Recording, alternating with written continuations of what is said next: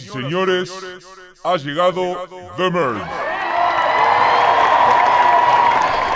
Finalmente ha llegado el día en que sucedió lo que tanto esperamos durante este 2022, que es el merge.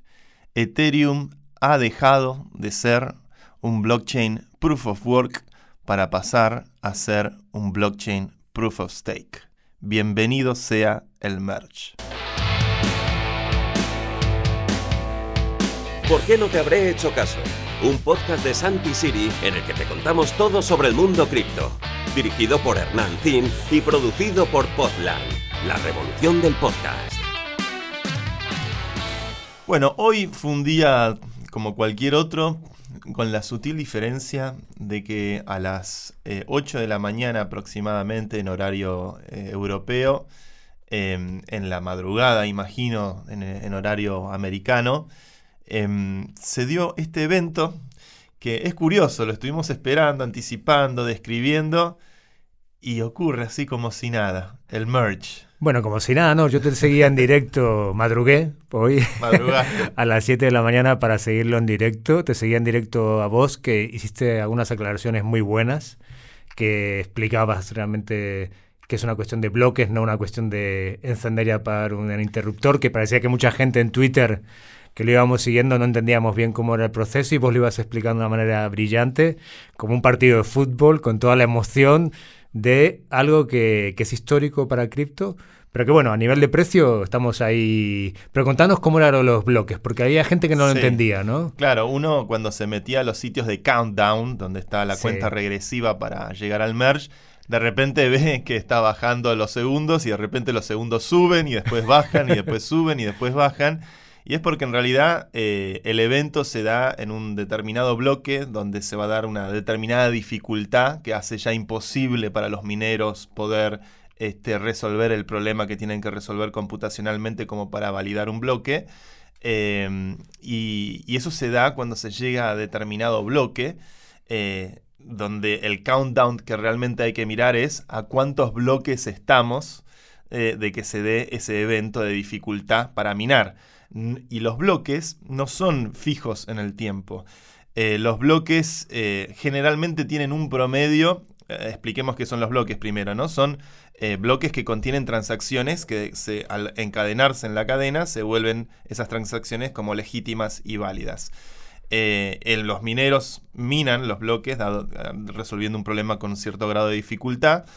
Em, y los bloques generalmente tienden a promediar un tiempo que en Ethereum siempre ha sido entre los 14, 13, 15 segundos por cada bloque. Que en esos 13, 14, 15 segundos se contienen, se incluyen o se incorporan a la cadena las transacciones que ocurrieron en ese lapso de tiempo en toda la red.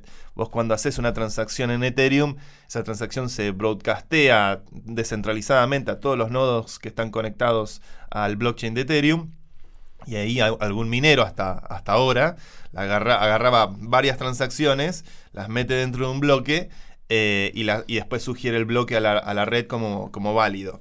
Em, para poder elegir qué minero otorga un bloque válido o no, bueno, se hace el, que primero resuelve un problema de cierta, cierto grado de dificultad.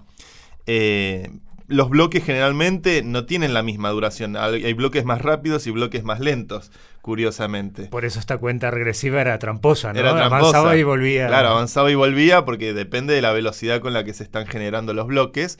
Por lo cual era más astuto mirar el countdown medido en bloques que el countdown medido en tiempo. Suerte que estabas ahí para guiarnos. Yo te seguía con atención esta mañana. Eh, hay algo que decían los griegos, ¿no? Que este, eh, está eh, el dios Cronos, que es el dios del tiempo, que es ese tiempo fijo, estable, segundo a segundo, el tiempo que tal como lo entendemos científicamente, y después está el Kairos, que es el tiempo cualitativo, que hace que de repente sintamos que un, momento en la vida pase más rápido u otro momento en la vida pase más lento y la percepción del tiempo del Kairos es distinta. Bueno, yo creo que el, reloj es más Cronos y los bloques son más kairos. qué, brillante, como siempre. Es un tiempo más elástico. Eh, Lo que vimos esta mañana, ¿no? Que era como que no, no llegaba, llegaba, y de pronto pone Vitaly Buterin Happy Merge. sí, yo, yo me desperté y pensé que ya habría ocurrido, porque se calculaba, ayer, por ejemplo, el cálculo daba 8, 8 de la mañana. Eh, entonces me desperté, yo me creo que me desperté 8 y 2. entonces dije, uy, ya ocurrió, me metí y vi que faltaban 20 minutos. Por eso es, es esta cosa más elástica, no es tan, tan fácil de predecir cuándo, cuándo es que va a ocurrir. Eh, y bueno, Vitalik este, fue muy lindo. O sea, yo lo, viví mucho por Twitter, debo, debo, decir. Si bien uno tiene su nodo y demás, y ves de repente. ¿Qué viste en tu nodo? ¿Qué, pasó en tu y nodo? Y aparecieron unos pandas de colores. Eso te iba a preguntar por los pandas, que todo el mundo los puso en internet. ¿Qué significan los pandas que aparecieron en Es un lindo meme el de los pandas, además de que es un animal muy simpático. Eh, el panda, que es un animal blanco y negro.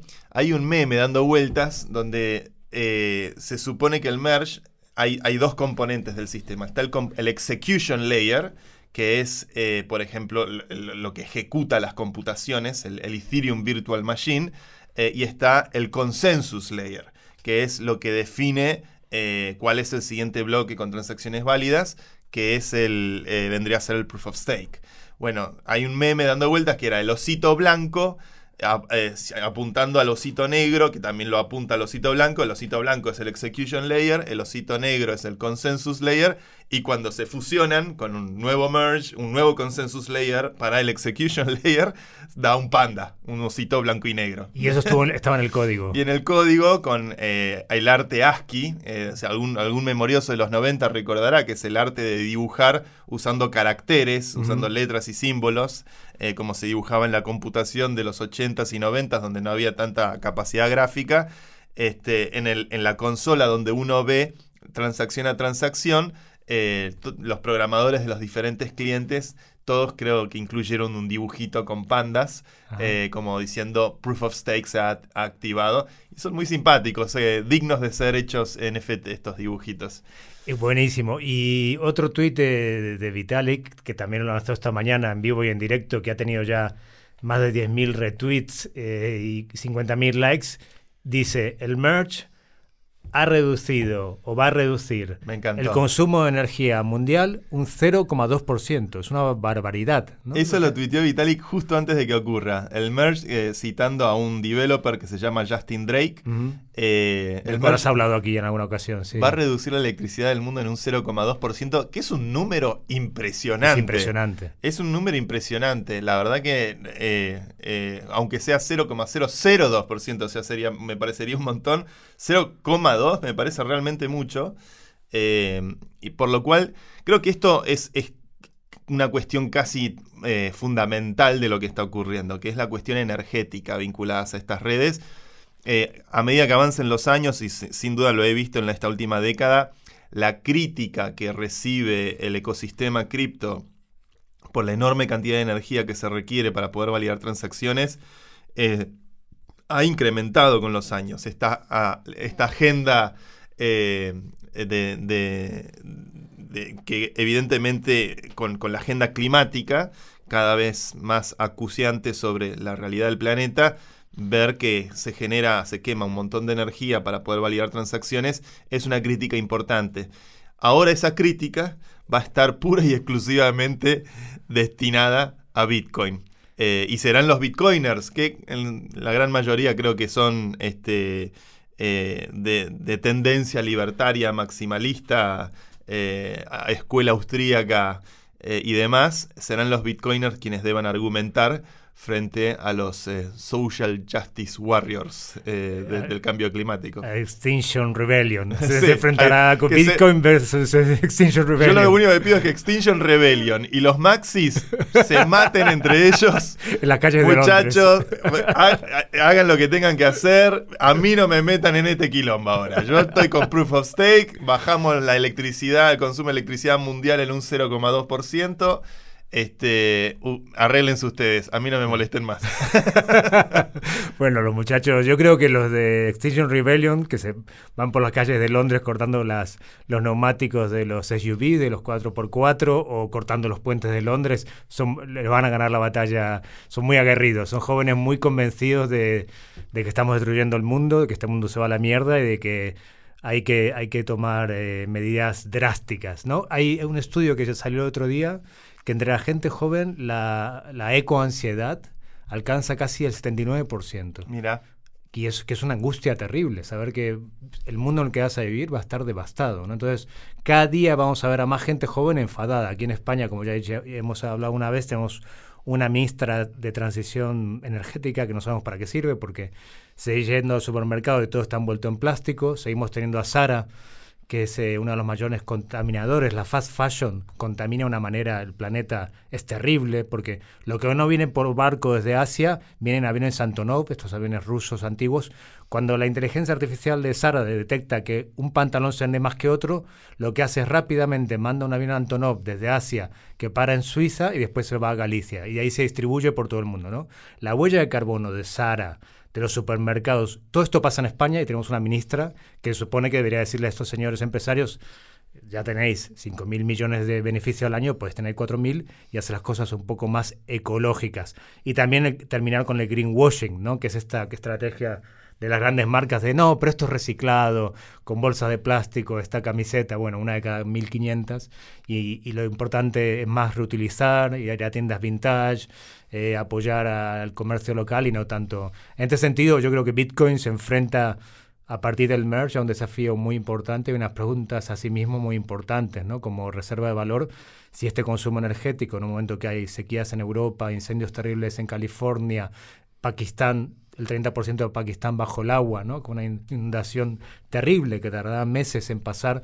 Si todo esto, bueno, ¿cómo, cómo se puede contribuir para, que, para parar el destrozo del planeta? Pero una pregunta que te hago, porque ayer o los últimos días, Ravencoin, Ethereum Classic han subido muchísimo con el argumento de que los mineros de, Ethereum, de Ethereum, se han mudado ahí. Entonces, Puede ser que sigamos, siga ese daño ambiental en esas monedas, aunque son monedas muy, de muy baja uso y capitalización, o es más bien una moda o un FOMO y esto va a bajar rápido, tanto porque estoy viendo ahora el Trading View y sigue subiendo Ravencoin y Ethereum Classic siguen subiendo una barbaridad. Sin, duda los mineros van a querer, este, tienen mucha infraestructura que van a querer tratar de encontrar algún lugar donde poder volcar esa capacidad de cómputo. Pensemos que eh, particularmente por cómo funcionaba cómo funcionaba, qué lindo decirlo qué bonito, tiempo ¿eh?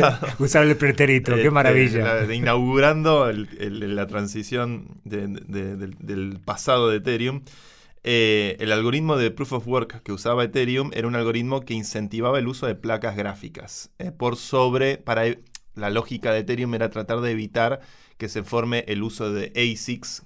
ASICs son las, eh, la sigla ASIC quiere decir Application Specific Integrated Circuit. Es decir, es un circuito integrado específico que hace una función y una función sola y la hace muy bien. Los ASICs coparon totalmente la industria de Bitcoin. No se puede minar Bitcoin si no tienes una placa especializada. Para evitar que ocurra ese, ese acopamiento del hardware, que de hecho ah, lo que ocurre en Bitcoin es que hay una sola empresa que fabrica los ASICs para todo el mundo. Que, está en China. Que está en China, se llama Bitmain. Eh, para evitar ese copamiento, ese monopolio en la, en la parte de hardware, Ethereum construyó en su momento un proof of work que incentivaba más el uso de placas de video, que son placas, los GPUs, placas tan intensas o hasta más intensas que el propio microprocesador, el propio CPU que usa una computadora, que son las placas que se usan para videojuegos, para jugar eh, sistemas de, altísimo requerimiento de computación. Eh, para no monopolizar en una compañía china, Ethereum desarrolló un algoritmo donde se incentiva, bueno, usemos la infraestructura ya instalada de placas gráficas de video. Entonces los mineros de Ethereum, por lo general, son mineros que usaron placas gráficas, no ASICs. Eh, aunque muchos mineros combinan, ¿no? Usan, porque Bitcoin se, siempre se busca minar.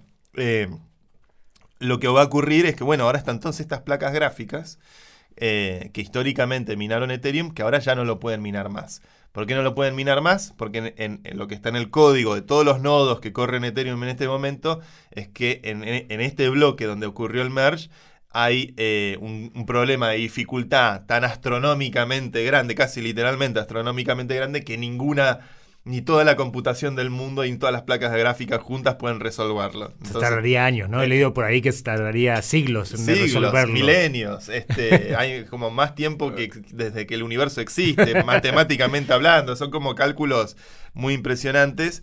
Este, y esa es la forma, es interesante eso, que ese número eh, delirantemente grande logra desprender el hardware eh, de la, minería del software, este, que es también muy interesante. Em, por lo cual los mineros ahora tienen una crisis de identidad y tienen que decidir, bueno, vamos a buscar a ver qué otros proyectos que usan Proof of Work y que se minan con placas gráficas podemos apoyar. Y muchos suelen dirigir proyectos, eh, suelen dirigir sus recursos a, a estas cadenas eh, como Ethereum Classic, que eh, recordemos que Ethereum Classic, cuando se ocurrió el famoso hack de la, la primer gran DAO de Ethereum, eh, se hizo un fork para restituir los fondos porque había un bug en el contrato y eso fue la gran mancha, el pecado original para los bitcoiners de, Ethereum. pero bueno, es el, el costo a veces de experimentar. Y Ethereum Classic siempre quedó como el Ethereum inmutable, el Ethereum que, nunca modificó sus reglas de juego. Y ese Ethereum se sigue minando con Proof of Work. Em, pero la verdad de la milanesa es que la verdad no hay tantas aplicaciones ahí, no hay tanto uso, no hay tanta utilidad. Es una comunidad muy marginal de gente que tiene tal vez como una serie de principios muy rígidos respecto a lo que debe ser un, blockchain eh, en cuanto a su inmutabilidad, eh, en cuanto a, su, a, su, pureza dogmática. Eh, pero creo que son proyectos extremadamente marginales, con poca liquidez, con poca experimentación, que hoy ya, varios años después del hack de la DAO, ha pasado de todo. Hay un ecosistema, cuando estamos hablando del merge, estamos hablando de un cambio que está modificando una red que maneja miles y miles de millones de dólares. Y esos miles y miles de millones de dólares están en el Ethereum, Ethereum, no en Ethereum Classic o en estas otras cadenas. Habrá que ver si hay lugar para, porque, eh, para una cadena Proof of Work que use placas de video. Eh, yo creo que en líneas generales el Proof of Work es un lugar que va a corresponder a Bitcoin eh, y que, que, generalmente el que se entusiasma con el, con el uso de Proof of Work suele entusiasmarse con, la lógica de Bitcoin, que está muy bien que así sea. Eh, yo ya me imagino también cómo los bitcoiners van a atender los, los, argumentos ambientalistas este, desde la óptica de, que, bueno, la mejor forma más eficiente de minar siempre va a ser con, con recursos renovables o con energías sustentables, es decir, energía barata. Pero bueno, será una cuestión de, de ver cómo evoluciona el ecosistema eh, yo pregunté en Twitter hoy a ver si ya existía eh, la forma de acceder al, eh, al ETHPOW, que sería el, Ethereum Proof of Work, si alguien ya implementó alguna, algún cliente para poder acceder al Ethereum que existió hasta ahora, pero que siga minando con Proof of Work. Puede ser, sé que hay algunos proyectos que están tratando de hacer ese cliente, de mantener el Proof of Work con el Ethereum actual, el 80% de la red ya está migrando hacia esta nueva versión Proof of Stake. Todas las stablecoins, por ejemplo, que son proyectos que tienen que decidir si apoyan una cadena u otra, eh, porque son los que proveen liquidez en dólares a, a, los diferentes contratos inteligentes, todas las stablecoins van a apoyar Proof of Stake, todos los exchanges están apoyando Proof of Stake, eh, por lo cual es muy minoritario todo lo que quede del lado Proof of Work. Lo que me dijeron en Twitter hoy es que todavía no está lanzado el cliente para ETHPOW, eh, que lo van a lanzar pronto, así que por, por, ahora pareciera que acceder a nuestras monedas en eh, la cadena anterior eh, pareciera no, no, ser el caso, no, que no, no, no hay al menos una forma remota de poder acceder a ellas. pero bueno, es una cuestión que habrá que ver si, si toda esta legión de mineros o toda esta industria puede, puede efectivamente encontrar algún proyecto o algún blockchain que funcione para ellos. Yo veo muy poca utilidad en general en estos proyectos. Ah, yo recomiendo el libro de Block Size World de mm. Jonathan Beer, que cuenta con detalle todo lo, el nacimiento de Ethereum y todo lo que fue aquel, eh, parece un thriller, como cuenta cómo se robaron aquellos Ether y todo lo que conllevó, la verdad que es un libro apasionante, lo, lo recomiendo. Entonces, esto que pareció una amenaza hace dos semanas de, bueno, los, los mineros van a hacer un fork de Ethereum y van a montar su propia red, al final no ha pasado. Lo que han hecho es irse a Raven, a, bueno, al otro, a Ethereum Classic, no, no, han hecho un, un fork de... Al final, como fue Lightning, eh, perdón, el Litecoin. Y la última palabra en cada fork la tiene la comunidad. Vale. La tienen los usuarios. Eh, creo que no solamente se forquea el hardware, el software, también está la comunidad. Claro. Eh, y la comunidad, el usuario. El... usuario va a elegir, el, minero va, seguramente va a querer hacer su negocio y desarrollar una industria que pueda obviamente contribuir a, mantener los costos de la infraestructura que montó. En muchos casos los mineros son, son industrias, ¿no? Son, son galpones enteros con máquinas minando hace años eh, y ese costo hundido no lo van a querer perder y van a tratar de apoyar proyectos como esto, Ravencoin o ETHPOW o tratar de, mantener Ethereum Classic.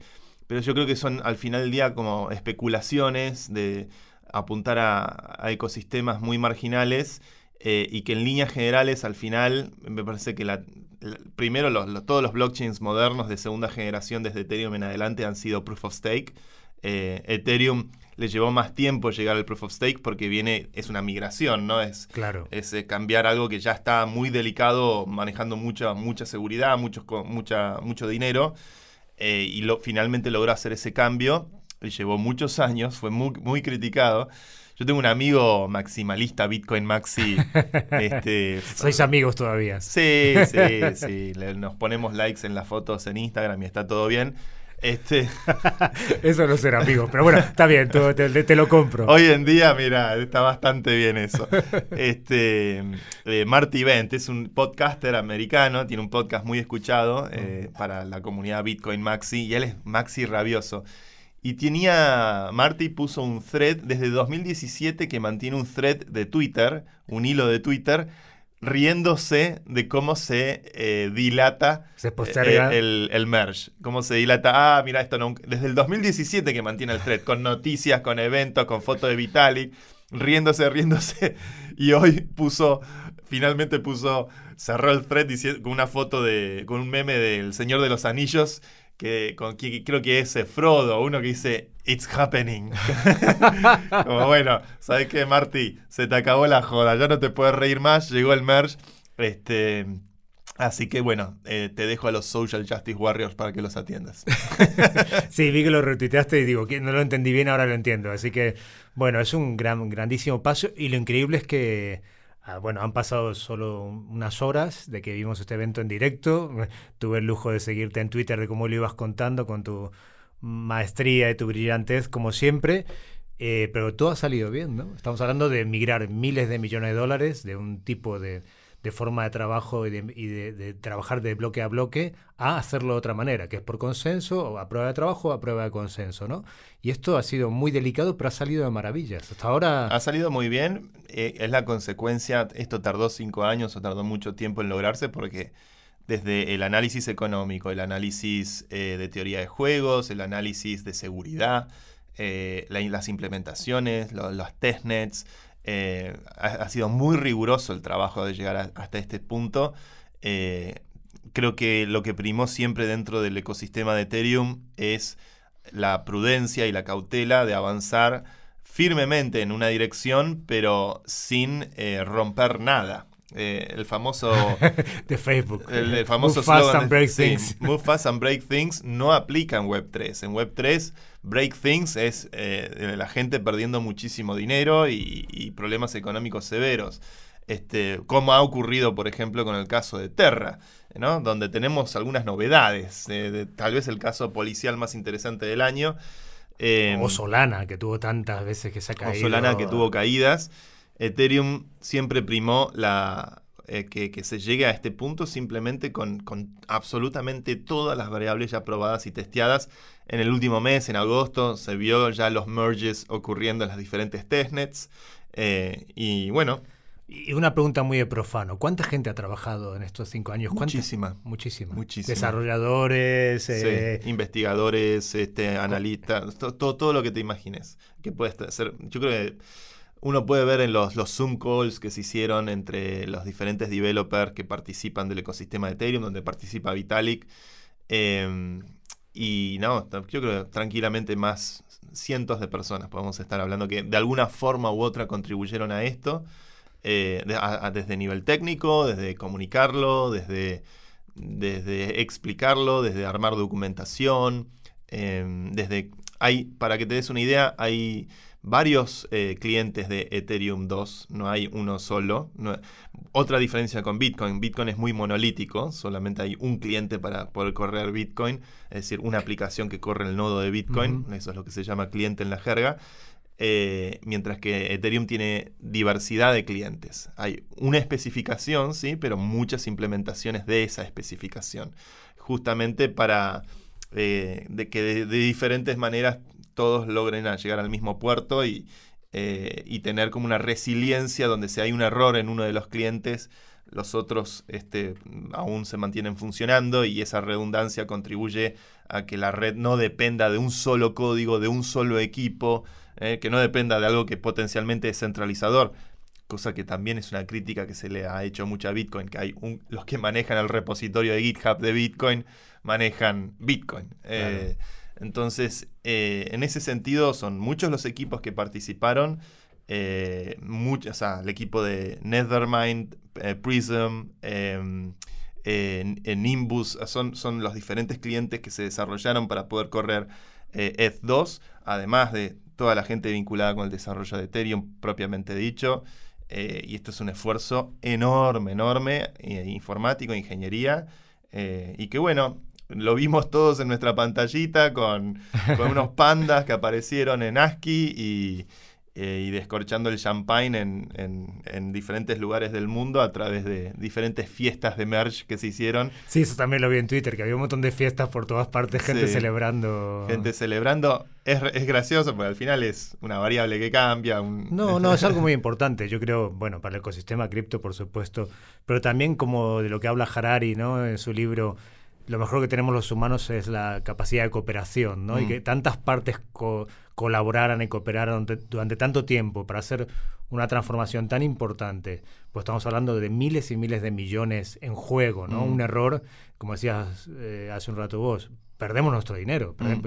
los que tenemos Ether lo perdemos o puede haber un problema muy grande y todo y toda esta gente ha cooperado y ha colaborado para que saliera bien. Eso por una parte y por otra parte yo creo que el merge el día de hoy como un día histórico en cripto, encumbra a Vitalik Buterin una vez más como una de las mentes más brillantes del siglo XXI, uno de los Einstein del siglo XXI, ¿no? Un, joven que, tiene una, una, cabeza y una forma de pensar que, es deslumbrante. ¿no? Eso es otra cosa que, es digna de ser subrayado, porque manejar una comunidad o liderar en una comunidad eh, no es fácil, porque obviamente dentro de una comunidad hay diferentes puntos de vista, hay diferentes opiniones, eh, y a veces hay momentos muy pasionales donde se debate aguerridamente una postura o la otra.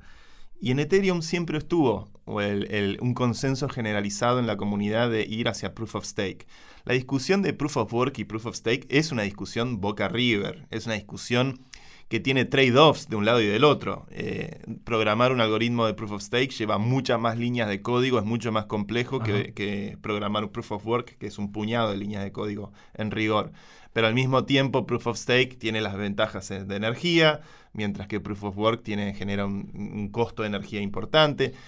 Así hay miles de variables que podemos ver que son positivas de un lado, negativas del otro y viceversa. Eh, por eso creo que, también hay que saber apreciarlo más objetivamente todo esto. Pero Vitalik siempre mantuvo la línea de, de estar convencido que Proof of Stake era el futuro. Eh, me acuerdo cuando empezaba el desarrollo de, las diferentes formas de lograr un proof, of stake para Ethereum. Eh, había diferentes caminos. Había un paper que se llamaba Plasma, que lo había hecho uno de los programadores originales de Lightning Network. Había eh, diferentes formas de lograr el, el slashing, el consenso y toda esa investigación, todo ese research caminos que de repente arrancaron y no llegaron a buen puerto y había que recalcular y barajar y dar de nuevo. Eh, todo eso llevó muchos años, pero siempre bajo la tutela y el liderazgo de Vitalik, que supo eh, eh, mantener una uh, comunidad cohesionada en pos de este objetivo de Proof of Stake. No hubo realmente, por ahí estaba Ethereum Classic que, o, los, o los que quieren mantener Proof of Work o los propios mineros que son... Es un negocio, viven de eso, ¿no? Obviamente. Son un sindicato los mineros. Claro. Son un sindicato. son los camioneros de Boyano que te paran la... son mineros, o sea, son mineros con todas las letras. me vas a cagar el negocio. ¿Quién sos vos, Vitalik? Escúchame, no me apagué la máquina. Bueno, fue, así, fue así. Pero eh, su, estilo de liderazgo claramente... Te iba a preguntar, ¿cómo es el estilo tú que has estado dentro? y Porque esto haría de él un rara avis, porque hay gente que es muy de ciencias, muy abstracta, como lo es él, con capacidad de visión, de números, pero también parece que tiene unas habilidades sociales muy importantes, porque yo lo, hemos, lo has contado tú con, Proof of Humanity, ¿no? que eso es la DAO más grande de Ether, las peleas, ¿no? Y lo, apasionado que es el debate. Imaginémonos en algo mucho más grande que es Ethereum en sí mismo. ¿Cómo ha sido ese liderazgo para, para que lleve al puerto a miles y miles de personas, para que las lleve a buen puerto? ¿Cómo lo ha hecho? Porque eso haría de él un ser humano mucho más interesante del que teníamos en mente, con habilidades sociales también para manejar toda esta locura de intereses económicos, de peleas, de Boca River, como bien lo describías. Esa es la, esa es la pregunta que le hizo Mauricio Macri a Vitalik. Ah, sí. Sí. ¿Cómo, cómo es el liderazgo en estas redes? Y creo que la, respuesta que, recuerdo de esa charla que dio él y, la que cual yo estoy convencido firmemente es, no hay que tener una vocación de control. No hay que tener eh, el liderazgo histórico de las compañías tecnológicas, los Zuckerberg, los eh, Bill Gates, los Steve Jobs, son gente obsesionada por el control, donde nada puede ocurrir si no está por fuera de la órbita de cómo ellos operan y ejecutan sobre el accionar de sus compañías y de sus proyectos tecnológicos muy trascendentes para la humanidad, como es el teléfono, el iPhone o Windows eh, o, Facebook, ¿no? que son cosas que influencian y, digitan. Y son gente obsesionada por el control, es el clásico puesto de CEO, ¿no? El, que tiene como una mirada verticalista, casi dictatorial en términos fácticos, sobre cómo se deben hacer las cosas y es, ¿estás conmigo o estás contra mí? Eh, en el caso de Vitalik, eh, que no es CEO de nada, que no armó una compañía privada, en todo caso, de hecho una de las discusiones de la génesis de Ethereum fue, era si hacer una compañía o hacer una fundación, y se inclinó por el lado de la fundación. Eh, Vitalik no tiene el control de nada eh, eh, explícito en el funcionamiento de la red. Tiene influencia.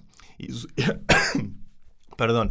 Y su liderazgo es en todo caso consecuencia de su ejemplo.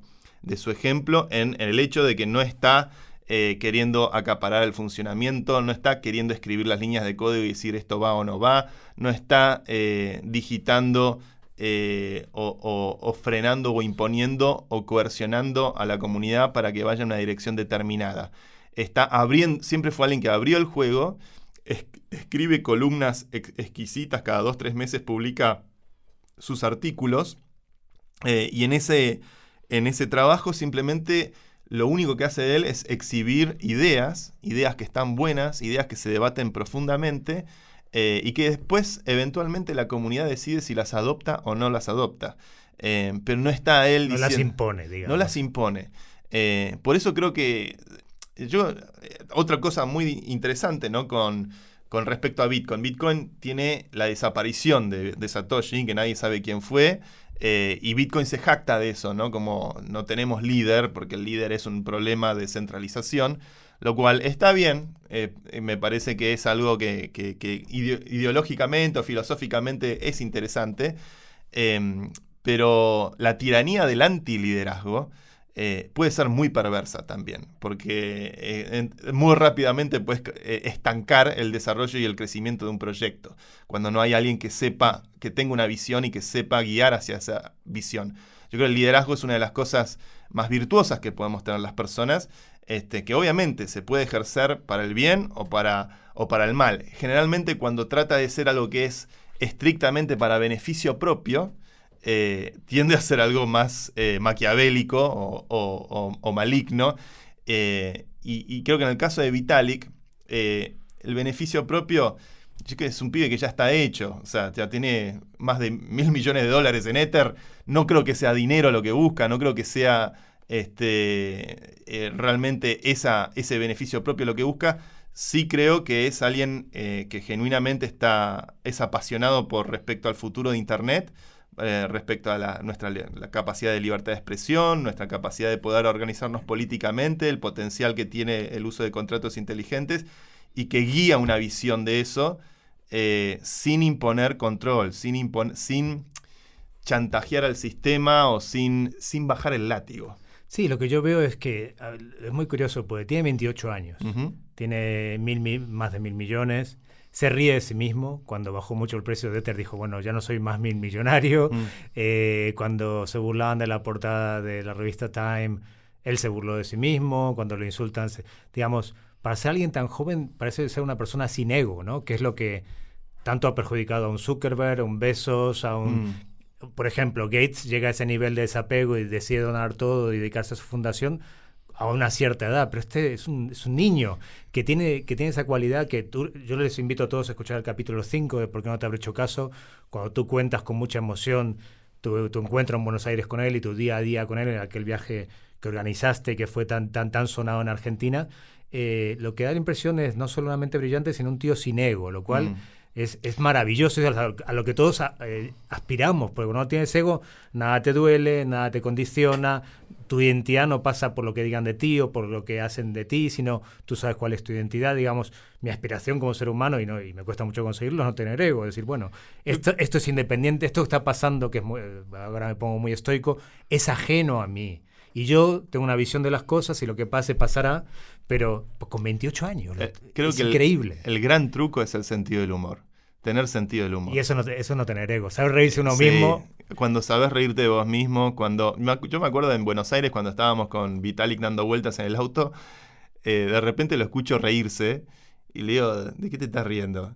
Me dice, no, vi que hicieron este website, la ropa del vita.com, y hicieron, pusieron toda mi ropa y se cagó de risa. Este, eh, y, de repente miramos, pero me dice, mira las sandalias y dice, no, pero mis sandalias no son Lacoste. Y yo digo, pero boludo, mira, son Lacoste. Son Lacoste. Ah, es un lagarto esto. Eh, y, lo vi reaccionar él está todo. La verdad que salían. Es la persona que más conozco que usa el teléfono. Toda la gente que me conoce a mí piensa que yo soy el que ah, más. Pensé que eras el que más. No, no, no. Vitalik es impresionante. Está en un ascensor, está mirando el teléfono. Está en el, en el remis, yendo en auto a un lugar. Está, está en el teléfono mucho más que cualquier persona normal. Y, él mira todo el tiempo los memes en Argentina, los memes que le hacían. Los mira, los mira y, y lo vi reírse de los memes. Lo vi como diciendo este, nada, se lo toma con humor. El humor de Internet es espectacular. Cuando entendés ese código, el código de, Reddit o de Twitter o de, si sos un poquito más delirante, 4chan, que es como el submundo de Internet un poquito más tóxico por ahí, pero tiene una línea de humor Internet que a mí todos los días me, saca una sonrisa. Todos los días me hace bien eh, ver el sentido del humor de la gente. Y creo que ese es el gran truco que uno puede tener con uno mismo si ocupa un lugar de liderazgo. Te voy a contar una anécdota. Hay una jueza muy famosa en Argentina, llamada jueza Servini de Cubría. Hombre, claro, sí. Eh, que es la que maneja los, eh, los derechos políticos de los partidos que se presentan a elecciones. Y en la época del partido de la red, nosotros tuvimos una audiencia con Servini de Cubría porque el peronismo se oponía a nuestro nombre. Porque argumentaban que ellos, el peronismo tiene 20 partidos, por ejemplo, en la ciudad de Buenos Aires, cosa que nadie sabe. Todos esos 20 partidos es como squatting de dominios, porque tienen, tratan de agarrar todos los nombres. Entonces ellos tenían un partido que se llamaba Red por Buenos Aires y se oponían a que nosotros usáramos partido de la red.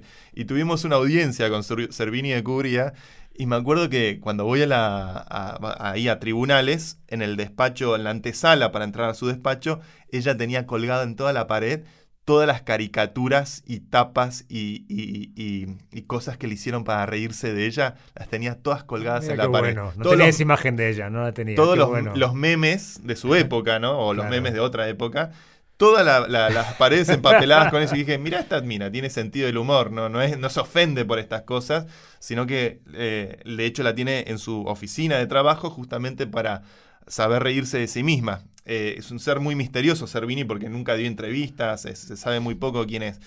Y me acuerdo que tuvimos la audiencia, otra cosa curiosa que nadie sabe, o los que seguramente los abogados deben saber, cuando entramos al despacho de Servini, eh, todos los estantes, tenías todos estantes, toda la pared con búhos. Ah, mira. Colecciona búhos, búhos chiquitos, grandes, todos. Entonces vos entrás y está ella en el medio una cruz que tiene ahí colgada y después búhos por todos lados mirándote. Un miedo, bueno, cada uno tiene su fetiche, qué este, fuerte. Eh, así que nada. Eh. Y, un liderazgo también, por lo que veo, pensando por ejemplo en Churchill, que es un hombre que, que cambió la historia con sus tres grandes discursos en una semana, que esa misma semana le embarcaban la casa porque estaba arruinado, se había arruinado por las deudas, cuando dice, ¿no? Aquella famosa frase de, ¿no? Sangre, sudor y lágrimas y todo. Y dice la verdad al pueblo inglés, pero siempre con una alentándolo a superarse y aguantar mm. el, el, Blitz y aguantar a, y a luchar contra Hitler, algo que llevaba siete años diciendo y nadie lo escuchaba, y todo el mundo quería contemporizar con Hitler y él estaba convencido. Llegó su momento y era un apasionado, ¿no? Un hombre que se deprimía, que bebía, no, no era un alcohólico, pero bebía y lloraba muchísimo. De otro lado estaba Hitler, que tenía unos berrinches y era un hijo de puta y, y todo el tiempo estaba como amargado y tenía un... Y lo que veo, de, hablando de líderes, un poco al azar, ¿no? Porque eh, Vitalik que tiene un liderazgo muy desapasionado, ¿no? Muy, mm. aparte del sentido del humor, es como un liderazgo muy fino, no hay... Nunca he visto un exabrupto de su parte y lo sigo hace años. Y Es como un liderazgo también. Bueno, es consciente de, la influencia que tiene. Sabe que no puede decir cualquier cosa en las redes. Bueno, pero los líderes que tenemos ahora dicen todos cualquier cosa en las redes, empezando de Trump hasta, bueno, ahora hablaremos de Luna y Do Kwon, pero son justamente todo lo contrario. Ahí tenés otro ejemplo interesante, Do Kwon, ¿no? Eh, que vamos a hablar ahora porque tuvo una orden de arresto. Aquí nuestro cronista. bueno, ¿qué tal? ¿Cómo estamos? Yo venía con otras noticias igual, pero la podemos llevar a, a Do Kwon. cuéntenos, ¿qué pasó con Do Kwon? Con Do Kwon. Do Kwon, eh, el, Corea del Sur emitió una orden de arresto por a Do Kwon y a un grupo más. Eh, eso fue hace 24 horas, así que estamos viendo cuál es el resultado. El hombre más buscado de todo Corea. El hombre más buscado de todo Corea. Eh, también eso tiene que ver un poco con, la responsabilidad que tienen los programadores. Ya pasó también con... Con, Tornado con Tornado Cash, perdón, que inicialmente la, duda era si, era si un programador era, podía ser penado por programar un software. Em, y, bueno, en este caso, claramente lo de Dokon fue, fue una estafa eh, clarísima.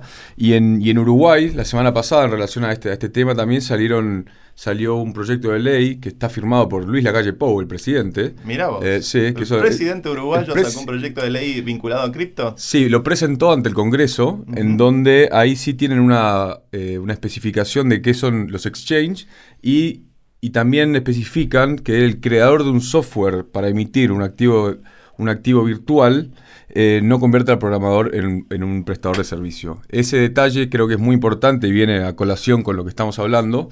Eh, después también en el proyecto de ley hay una, caracterización y una definición de los tipos de activos eh, virtuales, virtuales de valor, virtuales de utilidad, los estables y los de intercambio. Entonces, es interesante esto porque justamente la orden de arresto que hay para Do es el creador de, recordemos a la gente, de Terra y Luna, que son la misma cosa, no eran... Lo dijimos en el capítulo pasado, lo explicaste muy bien. Eh, el creador de Terra y Luna, que eh, generó el gran crash este año, una, básicamente 40 mil millones de dólares desaparecieron en 24 horas, fue una cosa que después tuvo repercusiones muy violentas en toda la industria.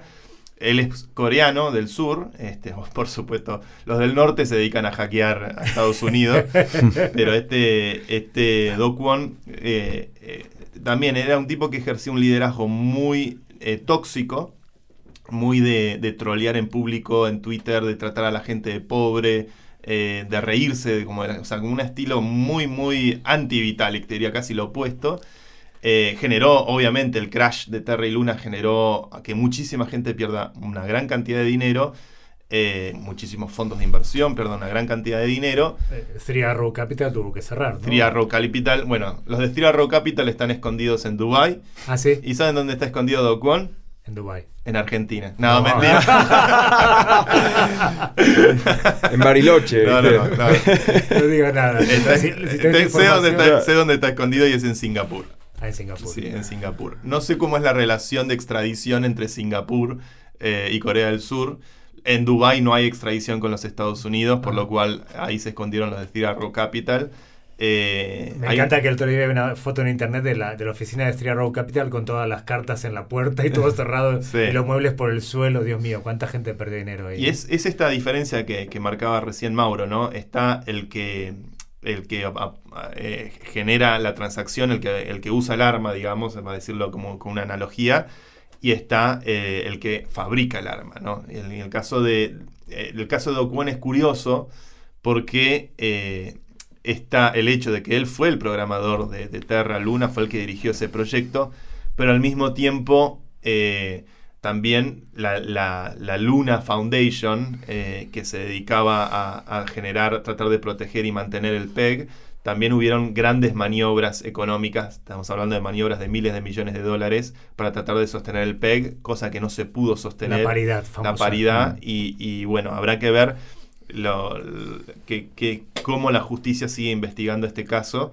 Eh, pero bueno, ahí también tenemos otros ejemplos de liderazgo este, que son eh, mucho más sujetos a la polémica y que habrá que ver en qué repercute todo esto. Do Kwon está con un bajísimo perfil. Mm. Eh, desde hace bastante tiempo ya no aparece en las redes, no, no comenta mucho, cuando era alguien que estaba permanentemente en Twitter alardeando este, eh, casi muy fanfarrón, mm. un estilo muy fanfarrón. Eh, muy Trump, era el Trump, de cripto. Y también a la gente. También por eso cayó, ¿no? Cayó porque tiene un proyecto medio medio, medio oscuro y cayó por su, por, su personalidad que llevó ese proyecto a, ese nivel y, creo que en este bear market y en esta de alguna manera contracción del mercado también los, los liderazgos están manteniendo los que valen y están cayendo los que no. Sí, es, es es una puja interesante. El bear market creo que nos puso a todos, a, todos los proyectos de cripto. Este, a mí me viene obviamente el, recuerdo de Proof of Humanity, que también tuvimos un verano este, bastante, bastante agitado en cuanto a la dirección que le queremos dar al proyecto. Y creo que todos, todos estamos como en el bear market eh, tratando de entender, bueno, cómo seguir adelante, cómo tomar cada, comunidad, cada, cada DAO, cada eh, eh, ecosistema dentro del mundo cripto, en estos momentos, además de que es un buen momento para dedicarse a construir eh, y, a, sembrar, también obviamente las comunidades tienen mucho debate interno que, ayuda a definir la política, ayuda a definir la dirección. Si son comunidades genuinamente descentralizadas, genuinamente empoderando a los usuarios, tienen que ser comunidades genuinamente democráticas también. Eh, y en esa democracia poder resolver y poder eh, avanzar hacia adelante. Proof of Humanity tuvo un verano este, y sigue teniendo como debates muy intensos eh, donde tratamos de detectar o tratamos de, entender cómo poder guiar el proyecto para que pueda seguir creciendo, floreciendo, incorporando gente y bueno, en función de eso tratar de generar algo que pueda ser productivo para todos pero muchas veces hay diferencias de visión en las comunidades. Esto que decíamos de Vitalik, que Proof of Work o Proof of Stake puede generar diferencias de visión, pero el estilo de liderazgo de Vitalik generó un consenso extraordinario en favor de, Proof of Stake todos estos años, además, mantenido a lo largo del tiempo. Sí, hay que aguantar cinco años, ¿no? De, la presión que implica eso.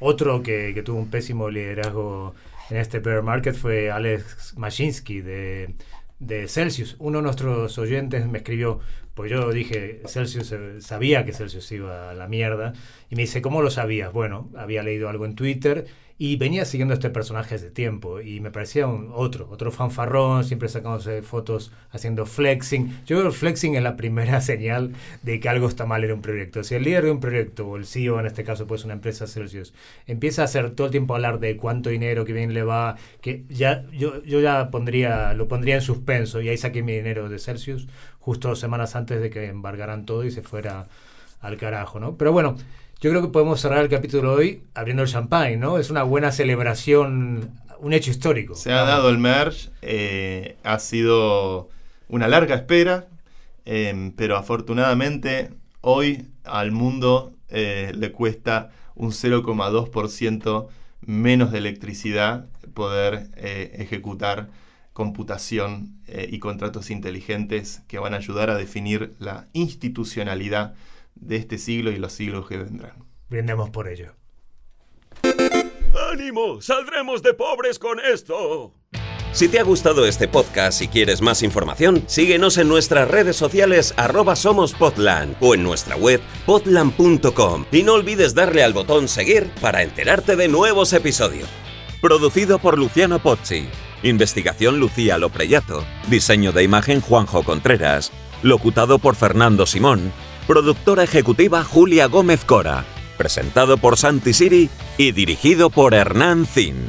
El presente podcast no supone asesoramiento financiero de ningún tipo, sino simplemente la opinión de sus participantes. Las recreaciones en él contenidas están basadas en hechos reales pero son fruto de la ficción de los guionistas y del equipo artístico de Podland. Podland, la revolución del podcast.